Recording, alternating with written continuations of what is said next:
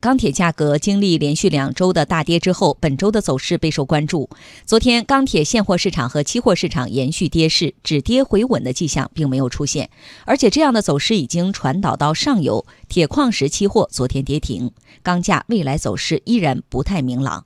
央广经济之声记者吕红桥报道。与上周末相比，全国各城市钢铁现货价格昨天继续下跌，其中板材价格每吨少则下降几十块钱，多则下降两百多块钱。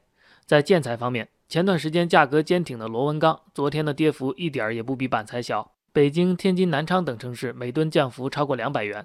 唐宋大数据分析师陈雪说：“如果对比月初的价格高点，降幅就更可观了。”北京现货的价格，你看像宣钢、陈钢这块三级抗震的十二到十四的，现在是三千七；天津的是三千七百一，上海目前的是三千七百九。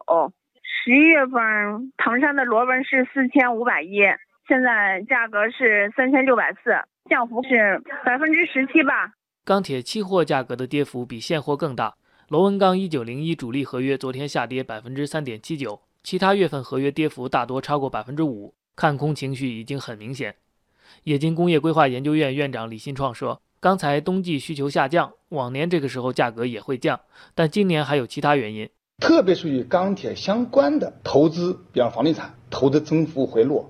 第二个呢，制造业，你比方说汽车是我们钢铁最主要的一个消费领域，汽车今年的增幅不是像往年的上升，而是下降。”特别十月份和去年同比下幅超过百分之十。值得注意的是，本周钢价行情低迷对上游的传导效应明显放大。铁矿石期货主力合约昨天跌停，焦炭期货一九零四合约昨天也跌停。上海钢联资讯总监徐向春认为，市场情绪对钢铁市场近期波动起了推波助澜的作用。也就是说，是开始是钢材、螺纹钢下跌之后呢，那么就是打压原料价格。市场可能认为你钢材价格已经下降很多了，那你原料必须要下降。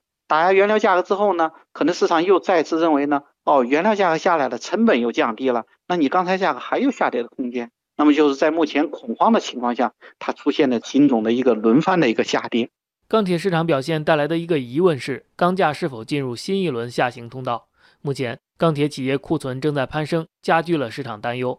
但徐向春说，钢贸商的库存并没有上升，反而是在下降，说明供求基本面并没有明显变化。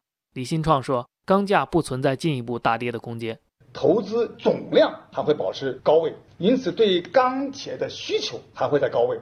特别是现在我们在环保、在安全需要大量投资，也需要很好的利润满足我们企业投资需求。目前钢铁的价格有下降的空间，我们钢铁企业效益也有下降的空间，但是我个人不认为它会大幅下降。